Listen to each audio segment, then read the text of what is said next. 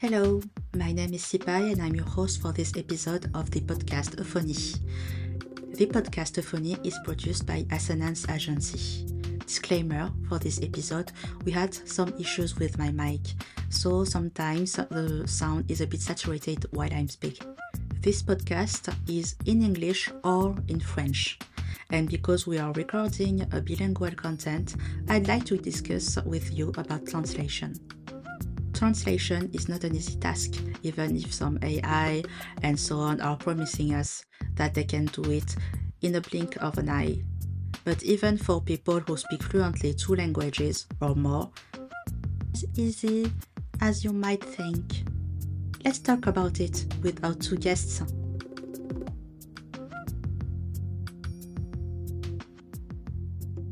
Here is uh, Areej AbuAli, SEO consultant and founder of Crawlina. Hello, Areej. Hiya, how are you? Thanks for having me.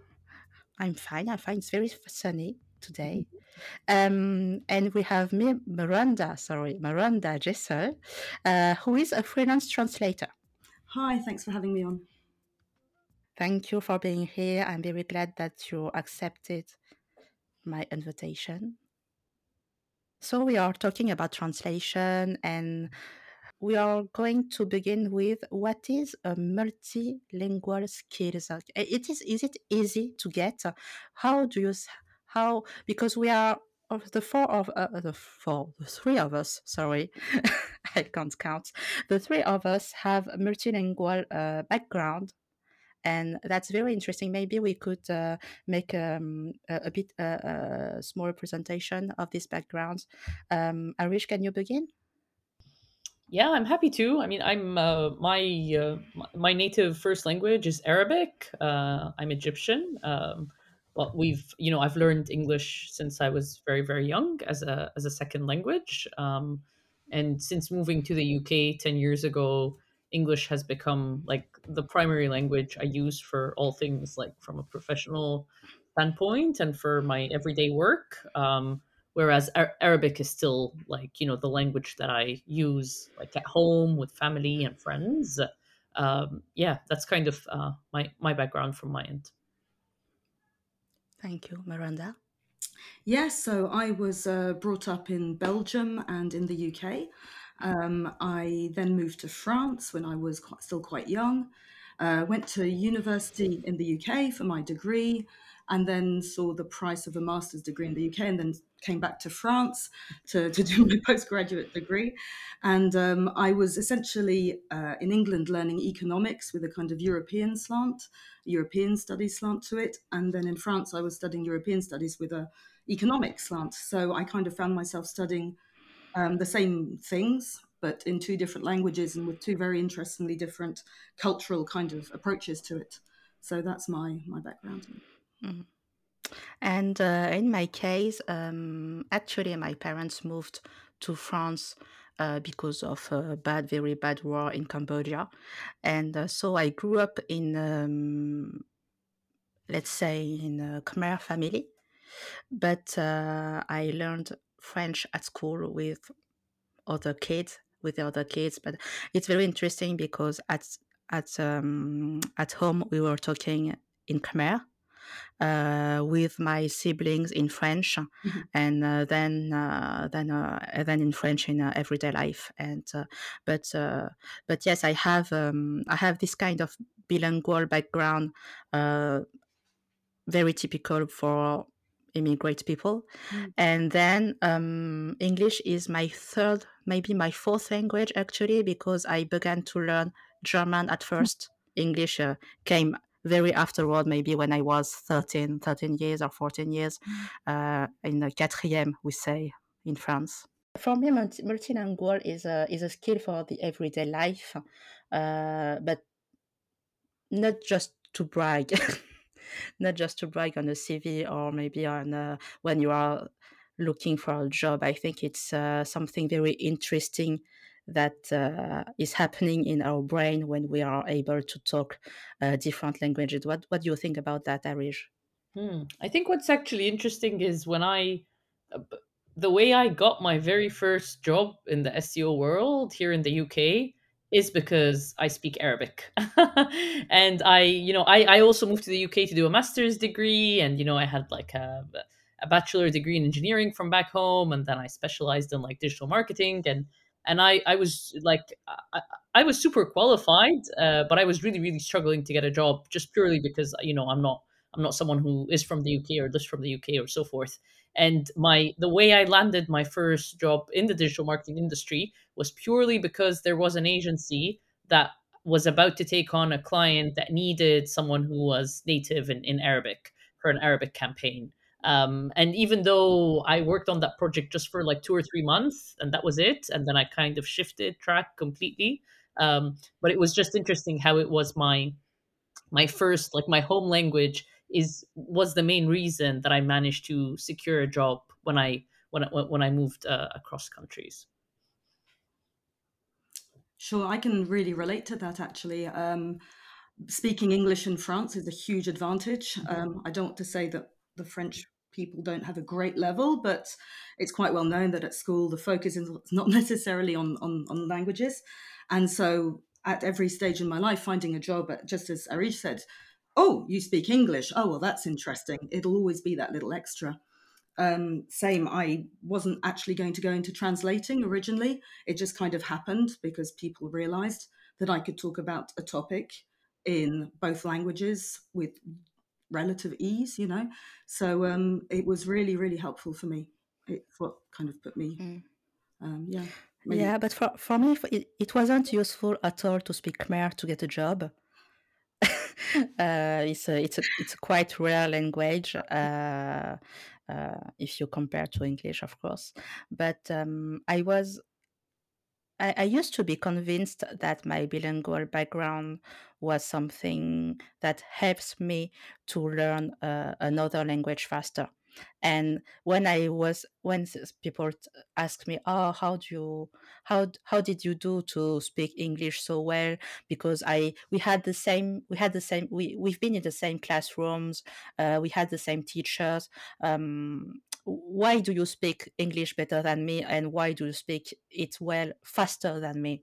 And I had uh, these questions a lot, and I was convinced convinced that it was because of not because of it, thanks to my uh, my bilingual background. But now, now it's interesting because I realized that it's it was not the case because my my for example my siblings or my cousins or etc they don't have the same it, it, it's, it's not as easy as easy for them that it is easy for me mm. and so I, th- I think it's not I was convinced it was just the background, you see, that okay, you are exposed to another language. But um, now I realize this is a skill, actually. This is really a skill that you can be a strength, and not just because you are able to talk uh, in another language, but because you are able to be more open, because you can understand what people are saying. And it's just it's just a faster way to learn a lot of stuff, I think. I've certainly read that being bilingual, uh, whether you became bilingual as a child or later in life, certainly does help, you know, with the brain activity and so on. I'm not, not an expert on this, but I've certainly read that. I think just being able to see things in two different ways, I mean, is, is maybe something that is interesting um, being able to see the world in two languages to, to identify to people from different mm. cultures but still feel quite comfortable. Um, i think yeah it's, it's, probably an advantage definitely. Yeah. And it can be in difficulty too uh, because um, let's talk about uh, the difficulties to translate to another language. Uh, for example uh, when i was a kid um, I was punished at, at school because I didn't say please for something. I don't remember exactly. I remember exactly what, but I don't want to talk about it. I have a too big PTSD about that. But I was punished because I didn't say please, and um, it was uh, it, it. Now I see this as an interesting anecdote but when I was a child, it was just unfair because I didn't say please and I didn't understand what ple- what does please mean? Please please what is it? Is it i don't know if you say that uh, in english it's a magic word in french. Mm-hmm. and um, i didn't understand the concept of a magic word because uh, in my family you are nice or you are not. You are polite or you are not. It's just in the in how you are moving how you are smiling or not etc and and for this uh, I, I think maybe I, I was five five years old i think this was the day i realized that i had made not a different brain but that i had to adapt mm. because mm. of my language speaking background um, about my native tongue mm. so I, I wish did you had some did you have some anecdote mm. like that yeah so the one thing that comes to mind is um, in arabic there is um, there is a formal and an informal way of saying you so if I want to say, I want to talk to you, there is a way to say, I want to talk to you. And I would say to you just in an informal way as you're my friend. Or I would say, I want to talk to you, but I would change the word you um, because I'm speaking to someone who is uh, older, more experienced, like in a more formal, respectful way. Uh, so when I went to, um, I only realized that I think when I was around 10 years old, because again, we didn't used to talk that way at home.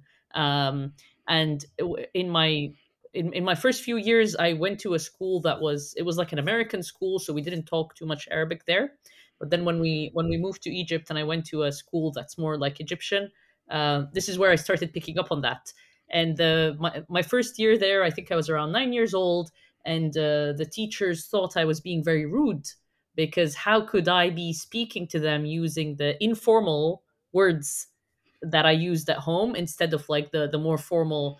And that yeah that was that was like a big learning for like I, I couldn't understand how it was just something i'd lived 10 years not knowing and it was like a big shift in my own even like na- native language. So yeah that, that's the story that came to mind when when you were when you were sharing yours. How dare you but politeness maybe politeness is, is mm. something very cultural how yes. how how to be polite.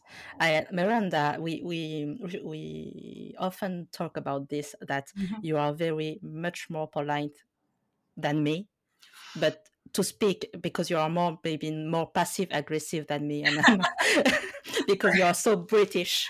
Right. So this is something that's really interesting in what you're saying is that we realize here that communication isn't just language, is it? It's not just words. It's uh, you were talking about attitude, Syphaï, and you're talking about a choice of words. You know, grammatically everything's correct, but what are people going to understand? Uh, we have a similar thing in French with the tu, the more informal you, and the vous, the more formal you. And as a native, a British, you know, person, it's an absolute nightmare. Who do you tutoie? Who do you vouvoie? So, if in doubt, vouvoie. You know, be polite. Uh, but sometimes you can come off as very formal and a bit weird. So, yeah, we we we have talked about this a lot in the past. Um, the British, you know, the more polite we are, um, the more careful you should be. Would be maybe a good maybe, but uh, we have this in in Khmer. Um, we have to talk to someone uh, depending of their state status, but the status about how how old they are, mm. comparing to your parents if they are older than if maybe if this woman is older than my mother i have to to to uh, call her om and if if the, she is younger than my mother i have to call her ming so if you want to flatter someone you don't know maybe in a shop maybe she's middle age a middle age uh, um, waitress etc and you say oh mean. And so it's it, she's and then this person will feel very flattered because it's like oh mademoiselle in france to say to to to say to someone uh, oh you are very young you are very pretty etc but yeah it's uh it's playing with words and it's interesting and i like that. I think it's very it's a very fun playground actually but uh, we had we had uh, about translation uh, to focus on our topic. Uh, we have uh, we had a a, um, a, job like that with with Miranda. To uh, I think it's quite funny about translating the bathroom. the bathroom in French. Yeah, so th- this was quite funny. Yeah, um, bathroom. What's a bathroom? You know, depending on who you talk to, I need to go to the bathroom will not have the same the same meaning. So how do you work around this kind of thing? Absolutely. How do you work this for keyword research? Mm-hmm. Because we were doing a keyword research and we had to sell I, I uh, floor plan software or something like that. Interior design. bathroom. And, uh, and and and thanks to Miranda, we didn't uh, publish a landing page about uh, how to plan your bathroom uh, in the US with the same keywords. mm, or differently presented, at least. Yeah, sure. Yeah. Yeah, sure. Because no. it's not the same room. Uh, sometimes it can be just very funny. You know, pants in the UK will not mean yes. the same thing as pants in the US. If you're yeah. ordering pants online, you need to know where you are, you know. So obviously, American tends to take over a bit, but yeah, mm, yeah, yeah. Mm. I think in the UK we say is it trousers more than yeah yeah. Die Hose. oh gosh, you're speaking German now. I only really realized recently when I was working on an uh, e-commerce website that um, their internationalization is in US, UK, and Australia. Mm. And it was we would start getting we were like, oh, we really need to have like a localization plan in place because it was it's not just as simple as oh switch the S to a Z. No. Uh, you know, the O to the OU and so on. And when we started working with content writers who were based in those countries is when we realized like how much of the content actually needs to change. And it was to the extent that we're not even our product names in some cases were no no no no mm. the category shouldn't be that's not the category that they would use there they would name it something completely differently so it, it's just i think it just shows right the importance of actually ensuring that you're working with content writers who are like based or like have that cultural background from these countries to really understand that that, that language difference yes and if if they they are not from this country of they have to be aware that they need to do some research yeah. uh, because of course we can't uh, it's very it's very difficult to hire people from all around the world for each country but they have to be aware of that. And if a translator for me if a translator uh, doesn't uh, take time to see if he is here he or her is um, using the proper word it's not doing a, a, right, a right job it's not it's not good at all. You sometimes have to completely rewrite everything you know even if on on the face of it it looks right you know just because your target audience might not understand the same thing. And i just wanted to bring in an example actually very recently. Um, the french have taken over the word diy um, but they use it in the context not as i a, brit would of doing home repairs essentially, um, but doing crafts activities with your kids. So you know, um, I don't know, uh, painting you know spaghetti and and making something nice out of it becomes DIY, or should I say le DIY. Uh, which obviously doesn't really work in English. So it can be the same word. You can see how it comes from the same place, but you do have to be really careful. Yes, we have to be very careful because there you can take some risks if you don't uh, um, translate your content uh, properly. For example, I had a, an example like that. It was an, in a newsletter, uh, an emailing marketing campaign of a client, and um, this client wanted to translate uh, by himself because uh, because he thought that he would speak English well. So, and but yeah, and the money and the money. You can't see the video, but uh, but uh, I remember that, and it was he wanted this this client wanted to say oh i spent a very nice time with my family very quality time by the sea etc uh, we had we were we were very well dressed uh, this was a very fun party.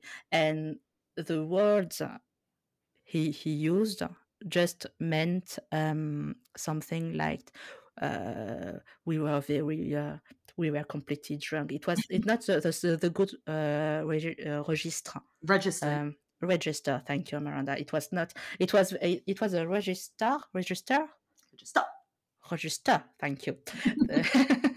it was a register of the maybe the party like a student party mm. and uh, w- with some uh, picture very fancy picture and it was it was not the good the good register and the not good for the target for the audience because uh, it was from for to sell luxury clothes. Yeah. So, and this is very risky. And I think, uh, Areej, what do you think about what do, what can what type of risk uh, we can we take if we don't take time, just take time to do a good translation? Yeah, I think it can be really scary, right? Like that's that can be a massive blow to a company's entire brand um, when you know they don't take the they put the time or effort because you can cause offense to like a whole like a, large number of your um, audience uh, that way, and it just it just shows that you don't care, right? Because it's very it's it, those are the the typical uh, bad publicity viral things unfortunately that you see all the time being shared on social media where it was like who was sat in the room? Who agreed this campaign? You know it's so obvious that they didn't actually have someone from that background or that culture to kind of approve this. Um, so I, I i mean i'm hoping i can see that like more companies do put the effort now to ensure um, that you know the, these kind of problems don't, don't end up occurring but it's it's one of the things that like you really have to prioritize it in your in your marketing plan for sure Sure, not uh, not causing offence, not um, making people feel like they're not the target audience. This is so important. I was translating something the other month, uh, which was all about Christmas presents. It was a brand who was really focusing on you know um, November and December to sell Christmas presents, but of course, billions of people around the world do not celebrate Christmas. So, how do you transform this into something that's really inclusive, that's not going to make people say, oh, you know, this just isn't directed at me? So, yeah, having a quite a broad cultural vision is so important. It's really not just language. That with uh, some brand uh, brand names too. I think there there are some very funny cases. Like uh, I know a Danish brand um, which is called crème fraîche, mm-hmm. which is sour cream, and they are selling uh, clothes. So it's quite funny. Or maybe there there is one company, a star, a French startup, who wanted to to go in the international market, but uh, it, their name was It's Your Box. So in the US, it was not very funny, mm. not for uh, food uh, gourmet, as we say, and um, yeah, quite quite dangerous. Quite yeah, quite scary, Areej. You're right. It's very scary because what when I do when I create a content in French or in English, um, I'm terrified about say saying something uh, wrong, but wrong not not to, to not to, to be enough that people could not understand me, and I very I'm very scared about that, and um, I think it's a very it's about being con- confident about uh, how how to speak, how to speak in a, in our own langu- language, in our native tongue. It is already very difficult, but in another language, it's diffi- It's more difficult. So, do you have any advice for people who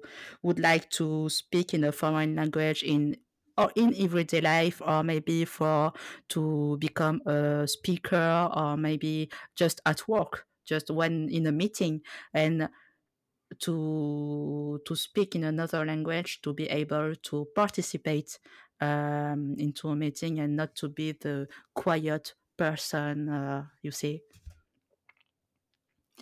So as a as someone who taught english to business people or have been teaching for years um, obviously, there's a sort of scale at the beginning. It's absolutely normal to feel maybe a bit nervous. Um, I always say that it's the communication that's important. Uh, you want to be understood, you want to get a message across. It's not about having an amazing style or trying to sound like a native speaker. You've really, at the beginning, got to just keep it short and simple. It's the KISS method, yeah?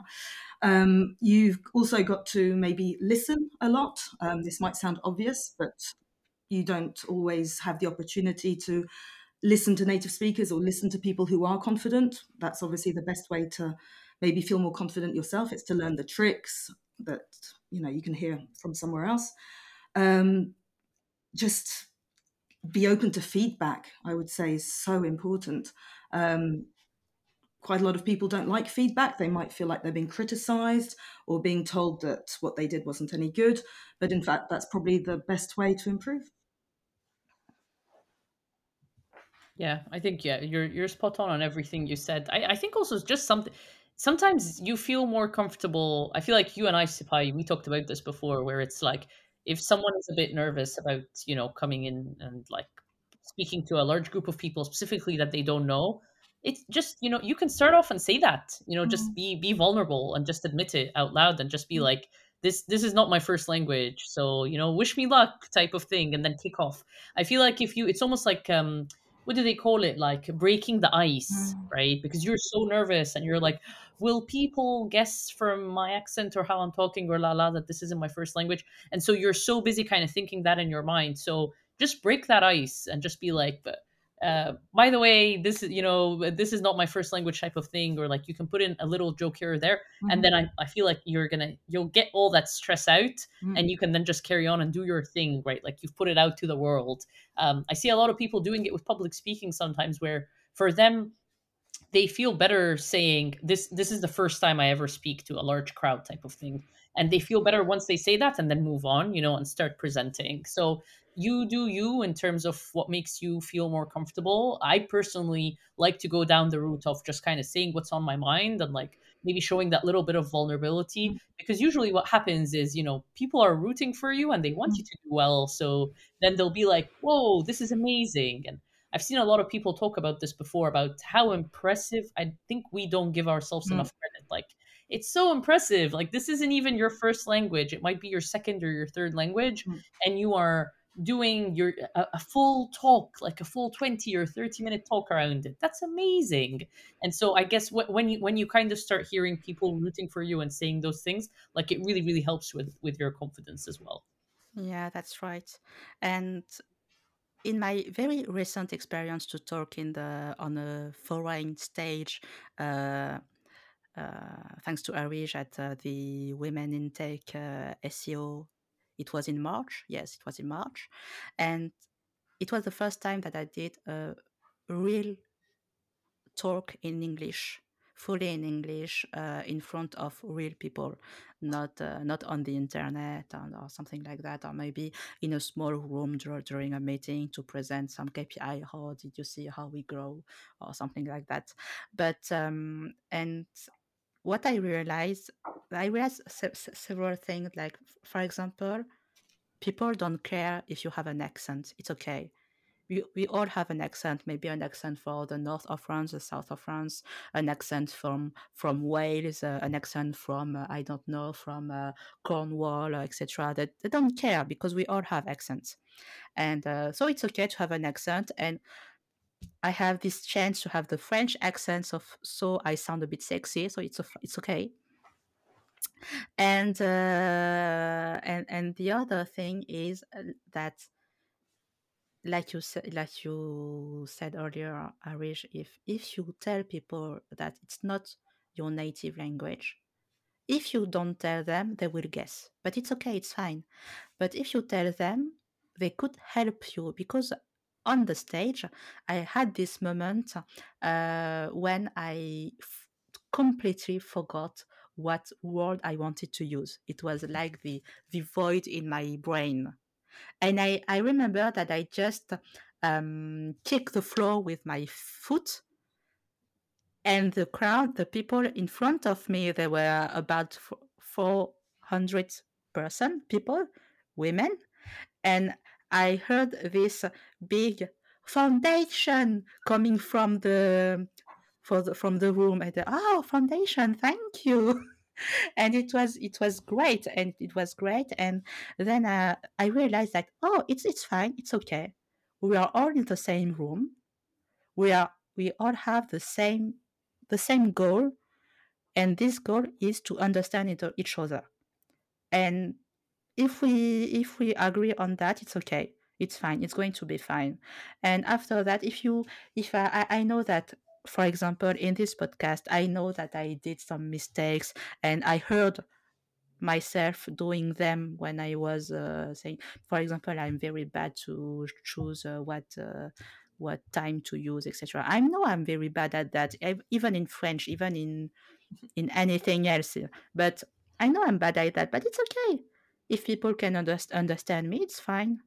And and now uh, about confidence. Now I I'm not too shy to do a podcast in English, for example, even if I know that people will only hear my voice and not see my face and uh, even if I know I can't uh, kick the floor with my foot because I'm forgetting a word. You see, I'd, I'd just like to add because I, I, find it really fascinating um, how a lot of people who, if we're talking about English, which is uh, what I know most about, uh, people who aren't native English speakers often feel very nervous speaking in English on a stage. I would just add, from my experience, it's the native speakers on the stage who actually get the worst feedback because they are not thinking about their register. They are not thinking about their vocabulary. And if they are talking to an international audience, which let's face it, today is usually the case, um, quite often they won't be understood. Um, they might be speaking too fast. They might be using expressions, idioms, which nobody knows. Um, Globish is something that I'm, I'm, very interested in. It is not quite the same as you know British English or American English or any other English it's an international global English, and native speakers don't really always get that.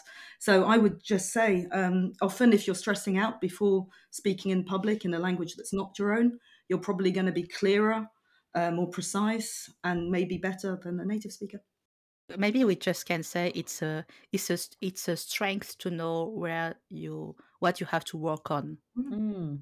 Yeah, you see, I know that I'm bad at for some kind of words for for pronunciation. So i will focus on them and and um, exercise a bit. Just before my talk class uh, uh, in march i was like that content content. In the subway content content. Don't say content say content content. And uh, but it was very useful because now i can hear myself uh, things saying content just just like that so mm. it's it's useful and i think you just have to practice but it's like sport it's like everything.